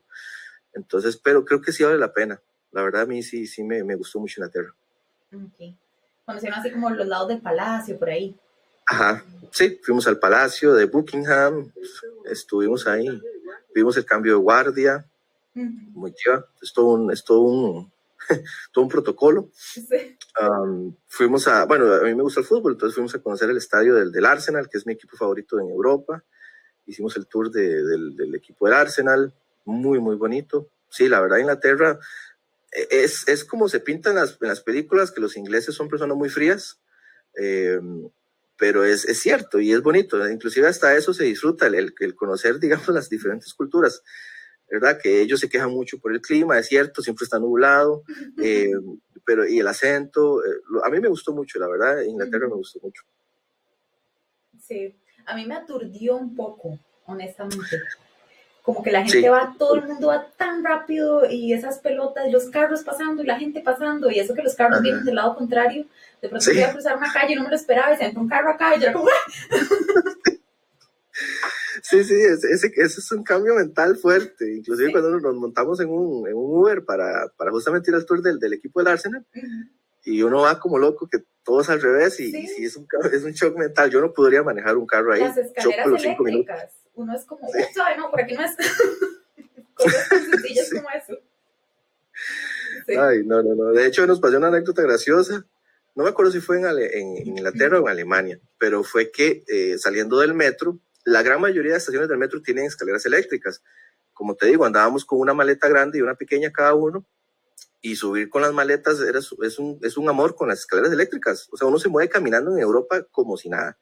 Pero en esa estación de tren solo había una escalera y estaba bajando. Y a la par estaban las escaleras normales. Y yo le dije a Tania, no, aquí es echándose las maletas al hombro. Y entonces yo, ¿verdad? Eh, agarro las dos maletas grandes y empiezo a subir las escaleras y la gente venía bajando la escalera eléctrica y yo, pero ¿por qué no hacen escalera eléctrica para subir? Y yo ahí, ¿verdad? Jugando de macho con las dos maletas y cuando llego arriba, casi muriéndome, nos percatamos de que es una escalera, pero usted tiene un botón. Entonces, si usted está abajo, para el botón, la escalera sube. Si usted está arriba, va a bajar, para el botón, la escalera baja. y cuando llegamos arriba, venía alguien subiendo. Y yo, ¿pero qué pasó? Y usted ahí como, no, no, es que quería hacer como un poquito de ejercicio. quería, quería hacer un poquito de ejercicio, pero son cosas que uno, ¿verdad? Por, por ser, no, no, ser de un país del primer mundo, lo choquean. Hasta inclusive, ¿verdad? El hecho de que la gente puede ingresar al tren sin pagar, pero la gente igual paga. Es un término de cultura y es un término de que usted no es un ladrón. Y eso también es un impacto cultural muy grande, ¿verdad? Que uno hasta se, se entristece de que lastimosamente nuestra región no está en ese, en ese nivel de cultura dice, pero, pero, puedo entrar al tren y nadie me va a cobrar, ¿no? ¿Sí? la gente paga porque, porque paga, no porque tenga que pagar. Sí. Desde una aplicación, ni siquiera es como que uno dice, uy, es que no me vieron pasar por la, por la ventanilla. O sea, no, uno tiene la aplicación activa y nada más entra y ya. Exacto. Y la gente deja los coches en la calle, eh, los bicicletas, cosas, artículos personales que si uno dejaría aquí, ¿verdad? No duran ni cinco minutos.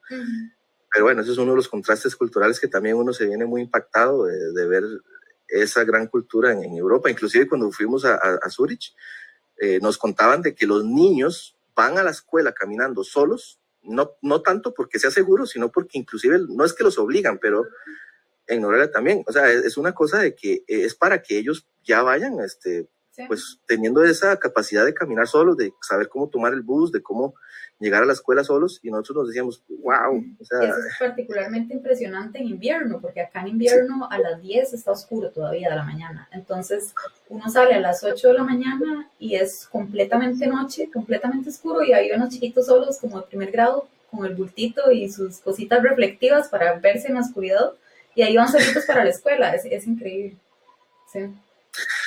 Sí, esos son los impactos culturales que, que, que, son entristecedores porque no, no, no está eso y, estamos muy largo de eso en algunas regiones, pero bueno, igual se disfruta. Eh, es muy bonito ver que hay partes del mundo en la que todavía existe la confianza, pues uno entiende también, hay sistemas de seguridad de cámaras y todo, pero eso es un tema más como de backup o de, de, poder tener un, ¿verdad? Resguardar la ciudad por cámaras, pero en términos generales es la cultura la que, la que hace que la gente no robe, la que hace que la gente no se robe un niño. Entonces, pues bueno, ojalá podamos llegar a eso algún momento en Latinoamérica. Sí, definitivamente, pero también yo siento que eso es lo lindo de viajar y también lo importante de hacerlo, ¿no? Como que le abre a uno la mente de cómo es en otros lados y también empieza uno a ver como, mira, eso es tan bonito y lo puede uno incorporar, tal vez ya cosas como tan de la salud, de, perdón, de la seguridad de todo Costa Rica, ¿no? Pero cosas que uno puede hacer uno, como incorporar uno a la vida de uno, cosas que se trajo, alguna recetilla o un ingrediente nuevo que de pronto ah, no conocía y probó y, se lo trajo. Ese, ese tipo de cosas son muy, muy bonitas. Sí, eso es totalmente cierto. Y, y, todo eso también, como decís vos, aplicarlo a la vida de uno. Me acuerdo de una frase muy bonita que, que vimos, no me acuerdo en qué país, la verdad, que decía, eh, piensa globalmente, actúa localmente, ¿no? Think global, act local, que es, a ver, si, si el país tal vez no está en ese nivel de cultura aún, pues por lo menos usted como persona puede actuar como si estuviera en ese país. Que si uno se encuentra dinero en la calle, tratar de ver de quién es o no, o no, no robárselo. Eso si no está ahí, si no es suyo y está ahí, no lo tome. Cosas así que uno puede empezar por sí mismo y no esperar que tal vez haya un cambio global hasta que eso suceda y que uno sea así, sino que uno mismo puede tratar de ser de esa forma, como si uno estuviera en un país de primer mundo, donde, es, a ver, si hay que pagar algo, se paga, sin, porque así es como hay que hacerlo, no es porque alguien me está obligando a hacerlo, no porque el gobierno me está obligando a hacerlo. Entonces, en términos generales, eso me pareció muy bonito y, y, traer, y eso es lo bonito de viajar, ¿no? Traer diferentes perspectivas de vida eh, es sumamente enriquecedor. Claro, sí, muy, muy bonito. Y entonces Inglaterra, eso fue ya como el último larguito. Ajá, ese ya fue como la última ciudad. Pasamos a Ámsterdam, donde no estuvimos mucho tiempo, la verdad. Ah, no, perdón, sí, Bélgica, se me olvidaba Bélgica. Ah, eh, antes de Ámsterdam sí fuimos a Bélgica, en Bélgica sí estuvimos tres días. Una ciudad impresionante, linda, limpia, recomendada.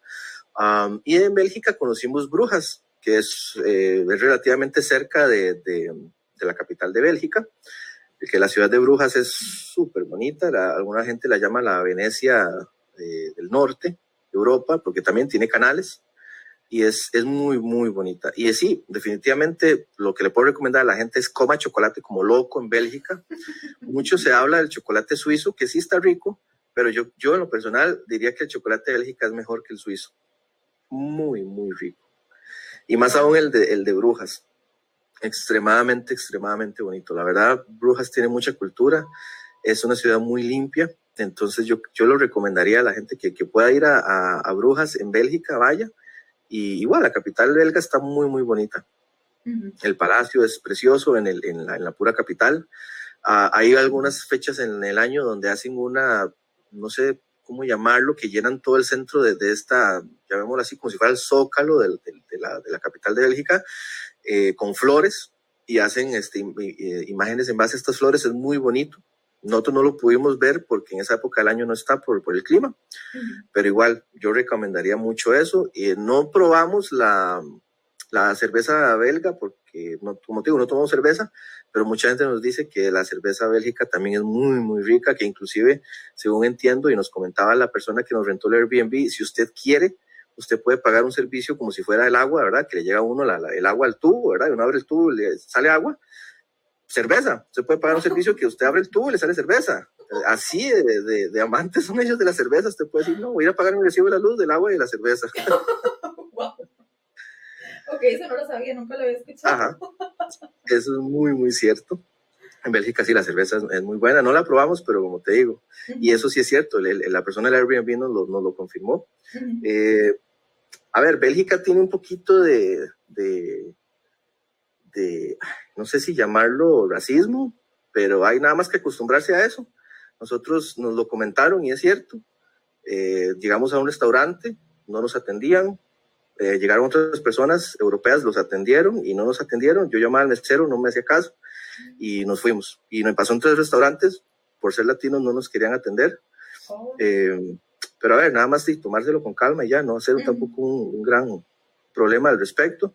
Y sí sentimos que en Bélgica fue el país donde hubo un poquito más de, xenofobia y, de, un poquito de racismo en ese sentido, pero tampoco es que te tratan mal, nada más te ignoran y ya. Ah. Pero a ver, es normal, cada país a veces tiene sus, sus temas de, de, idiosincrasia. Sí, sí, no todo lo, todo lo que uno va y cuando viaja no todo es bonito, pero... Sí, pero sí exactamente. Que se vaya a arruinar el viaje. Y en Bélgica tuvimos el, el, el, intento de robo más, más formal y, y, bonito del mundo y la vida. estábamos en una estación de tren y, y, y, estábamos pagando el ticket. Tania y yo estábamos de espalda viendo a la, ¿verdad? a la persona del tren uh -huh. y nada más Tania se percató de que alguien me estaba abriendo el bulto, ¿verdad? El, la, la, el salveque y era alguien que nos estaba intentando robar. Y yo me volteé y dije, hey, ¿qué está haciendo? Y me dice, pues no, estábamos intentando robarle, básicamente. No. Y yo le dije, no, no quiero que me robe. Y me dijo, ah, ok, está bien, voy a irme a robar a otra persona.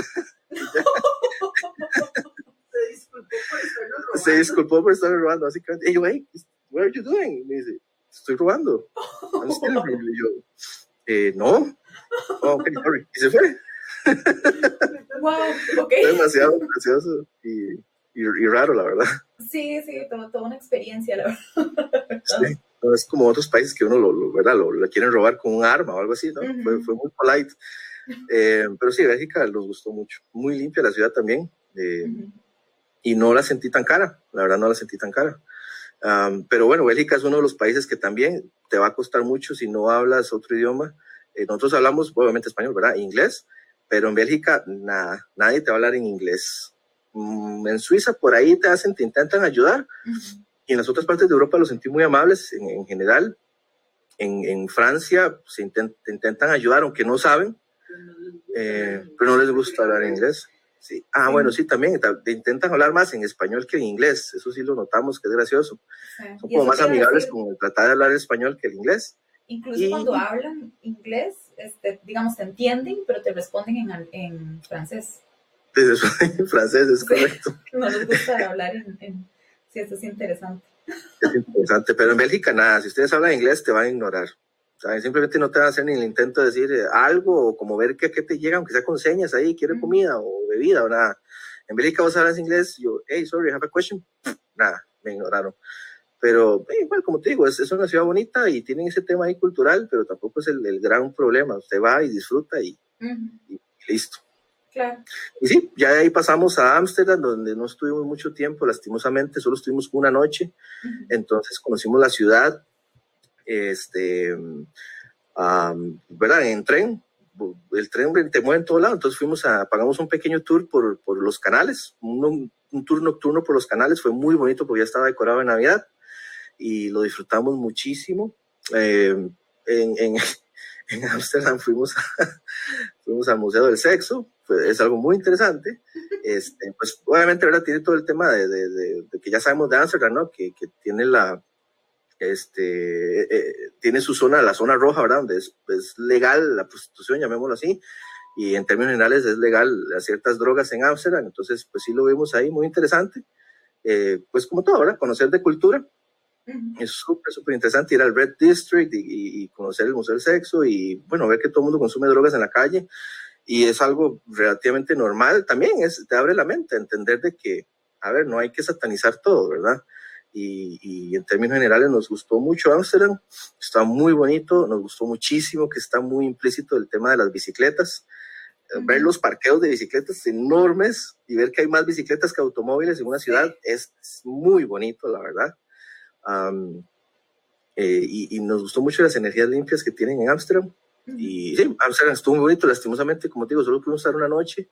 Conocimos muy rápido el centro, hicimos ese tour por los canales en la noche que nos gustó mucho. Uh -huh. y, y, ya salíamos hacia Zurich, donde ya nos regresamos de vuelta a Costa Rica. Entonces nos fuimos en tren desde Ámsterdam hasta Zurich, pasamos por Alemania, pasamos por, por, este, por Viena, como te decía, y ya regresamos, regresamos a Zurich. Y cuando regresamos a Zurich, hicimos ese tour que te comentaba de, de ir a, a, los Alpes suizos, que fue como el cierre, el broche de oro, que casi, casi lo daño, por hecho no. y entonces ahí eh, el tour salía de Zurich y nos llevaron a, a, una, a un pueblo muy bonito que se llama, ¿cómo se llamaba? Ver, Berna, Lucerna. Muy lindo Lucerna, nos encantó Lucerna y, y, ya de Lucerna, ya el tour nos llevó hasta los Alpes suizos, donde subimos con los teleféricos y es, es impresionante. Yo tuviera un tour también el de la ciudad. Ajá, el, el, que, el, que, el que, lo lleva uno por toda la ciudad. Ferry, Ajá. En, en Zurich hay un tour de la ciudad que te lleva por todo lado, incluye ferry, incluye que te suben a, la parte alta con un teleférico, incluye transporte en bus también, y, y, hay un tren que sube como agarrándose de la montaña, es como si estuviera agarrado a la montaña, entonces él va subiendo como por etapas, como si estuviera agarrando de la montaña porque es muy empinado. Y Zurich, bueno, sí, a mí en lo personal me, me dejó loco es una de las ciudades más impresionantes, es muy cara, eso sí hay que admitirlo, eh, es sumamente cara. Eh, pagamos 8 euros por una sopa maruchan en, en el hotel. y la, a lo cualquier restaurante que vamos decimos es que no, o sea, hay precios, ¿verdad? Yo, yo, ¿verdad? yo sé que también Noruega es, es caro, eh, debe ser parecido, me imagino, tal vez a Zurich, pero por ahí nos encontramos un lugar que vendía pizzas y kebab, y vendía pizza de kebab, de hecho nos gustó mucho. Sí. Y y estaba accesible en precio, entonces pasamos comiendo kebab, kebab eh, en burrito, en pizza, en diferentes formatos, puro kebab.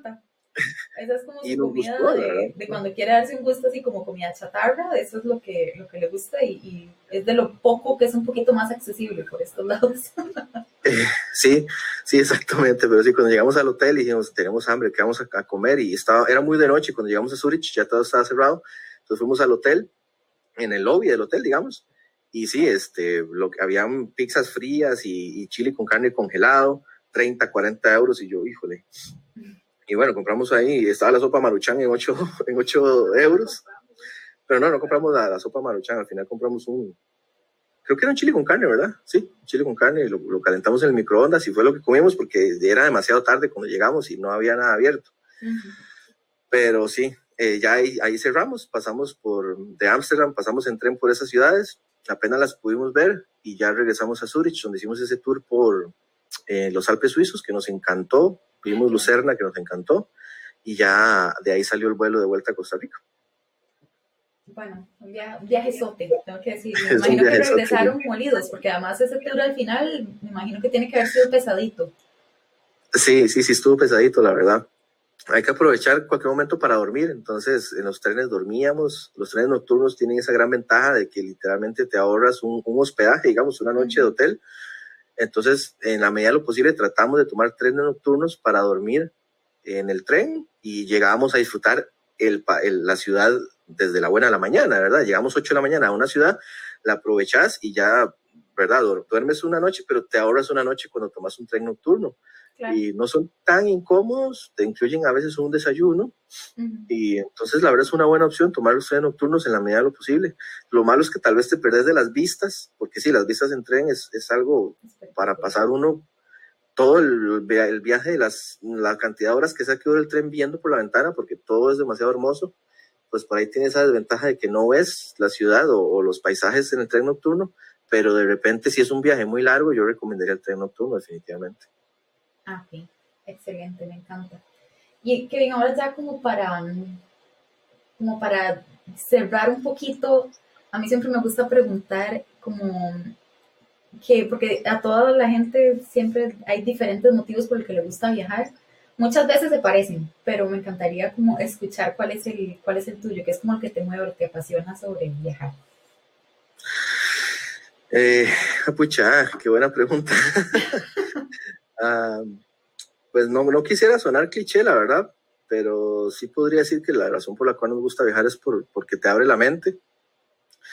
Podría sonar muy cliché, por, la gente podría decir, pero viajar en el país también es bonito, te abre la mente, sí, pero yo creo que es, eh, la mente es como una esponja cuando usted está viajando. Y, y de hecho he leído artículos de que científicamente, en efecto, cuando vos estás en un viaje experimentando tantas cosas nuevas, se liberan hormonas como serotonina, eh, que son súper importantes para el cerebro, que inclusive son hasta antidepresivas. Entonces, realmente viajar te expande la mente en, en términos culturales, en conocer nuevas perspectivas de vida, en también ponerte en perspectiva, conocer historias de personas, eh, que inclusive eh, eh, por ahí vimos, tuvimos una historia muy, muy impactante cuando estuvimos en Dubái, hicimos un, un tour y la persona que nos hizo el tour era un inmigrante de, de, de otra zona del Medio Oriente y, el muchacho simplemente no pudo contenerse porque una de las personas que estábamos en el tour era un niño y se le, se le hizo muy conocido, se le parecía mucho a su hijo y, y él, cuando ya él se bajó del, del, del, de la microbús y ya lo entregamos en el hotel al niño, a su familia, él simplemente no pudo aguantarse más y, nos comentaba que recordaba a su hijo y a, su esposa y él estaba en Dubái este, pues haciendo dinero y tratando de, de, de traerse a su, de Pakistán era. Y pucha, de verdad que uno a veces, este, eso te abre la mente y te pone en perspectiva. Conocer historias de personas que, que están luchándola en otros países, que están tratando de salir adelante. Y, y también, como te digo, es decir, a nosotros nos abre mucho la mente viajar y nos pone en perspectiva porque siempre que venimos de un viaje sentimos que venimos diferentes y creo que nos hace más humanos, más humanos porque eh, el mundo es muy grande, pero también es muy pequeño. Es decir, todos somos humanos, todos tenemos, eh, no en cualquier parte del mundo la gente está, está luchándola y, y, son cosas muy, muy interesantes. Otra cosa que nos movió mucho fue cuando fuimos a, a, a Perú, a Machu Picchu. Eh, nos conmovió mucho ver a una persona asiática, que siento que los asiáticos están muy conectados con la naturaleza. Cuando ya veníamos devolviendo a Machu Picchu, este asiático, antes de subirse al bus, se hincó y le daba gracias a la montaña por haberlo, y lloraba, él, no, para, él, no paraba de llorar, le daba gracias a la montaña por haberlos dejado ingresar, por haberlos conocido.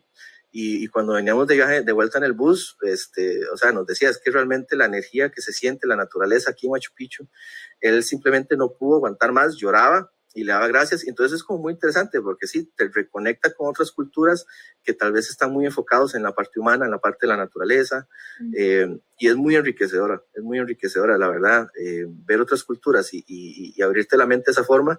Muchas personas tal vez no, pero nosotros nos hace más humildes. En vez de que cada viaje al que vamos y a cada país que conocemos nos, nos aumente el ego, decir, ay, si yo viajo, y no, a nosotros más bien nos hace más humildes creo que nos hace más humildes porque nos hace entender de que primero que nada somos muy pequeños, somos insignificantes en comparación del tamaño del universo, pero también somos muy importantes porque cada uno está viviendo una lucha, no importa en cualquier parte del país, de, del mundo, y, y, nos hace sumamente humildes entender de que no somos la única persona que, de que está luchando, la que está tratando de salir adelante, y, y, de que tenemos que realmente y definitivamente resguardar nuestro planeta, tratar de, de cuidarlo porque es una joya, eh, no sabemos si habrá vida en otros planetas en todo el vasto universo, pero en este que hay vida y es algo impresionante, um, hay que cuidarlo. Y cada viaje, como te digo, nos hace más humildes y más personas y intentamos aprender un poquito de cada cultura para, para traernosla a nuestro país.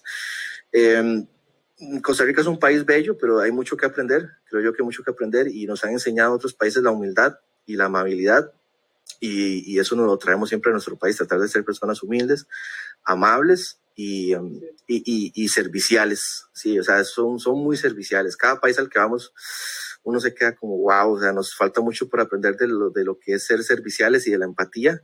El hecho de ver personas que no tienen nada y te invitan a su casa y te dan de la comida que ellos tienen, de la comida que ellos iban a comer, um, es sumamente enriquecedor y la verdad es que sí, creo que por eso nos gusta viajar, porque nos hace más humildes y darnos cuenta de que somos pequeños, pero que también somos importantes, nos hace, nos hace humanos. Ah, qué bonito.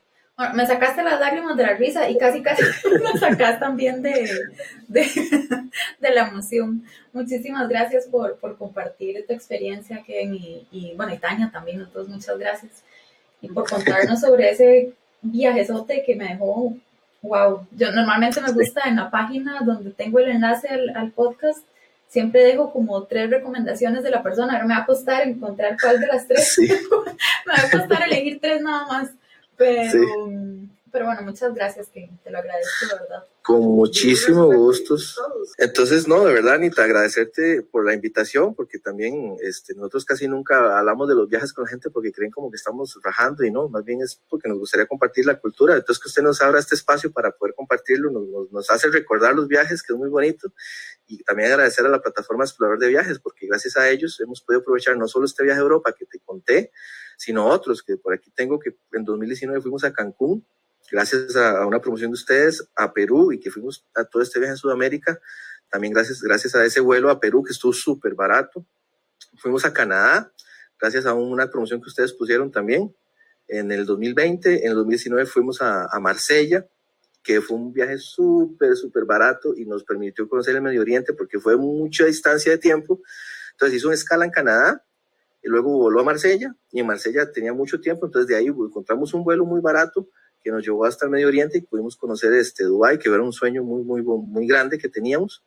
Y también gracias a Explorador de Viajes. En 2018 fuimos a México, también gracias a una comisión de exploración de, de, viajes. Y en 2020, el año pasado, fuimos a, no, el año antepasado ya, que también fuimos a Guatemala, gracias a Explorador de Viajes.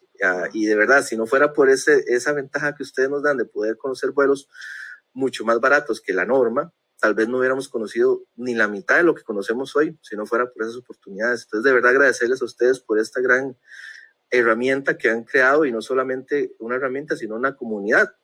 Todos los correos que ustedes mandan no solamente es como aprovechen esta promo, sino que también dan recomendaciones y cuentan las experiencias y las historias detrás de estos viajes. Entonces es muy enriquecedor porque no solamente es como si aprovechen el viaje y vaya, piérdase, sino que también dan una guía de diferentes historias y diferentes formas en las que ustedes pueden conocer esas experiencias que otras personas han conocido. Entonces, de verdad, agradecerles por esa plataforma. Han sido parte crucial de los viajes que hemos hecho y, y de verdad no tenemos más que agradecerles. Ay, qué lindo, muchísimas gracias. Es como ese tipo de cosas, es como demasiado lindo para mí como ponerle cara al trabajo que hago, porque de pronto es como toda la mayor satisfacción que no es algo como mecánico, encuentro una promo, la comparto y encuentro una promo, la comparto, sino que esos espacios también como que me recuerdan porque es que hago lo que hago y, y ay, muchísimas gracias que se los agradezco, ¿verdad? De, de, corazón, muchas gracias por abrirnos el espacio a contarnos tu viaje, todas las recomendaciones, las carcajadas que me sacaste, que eso es uno de miedos siempre, que me da un ataque de risa en una de estas.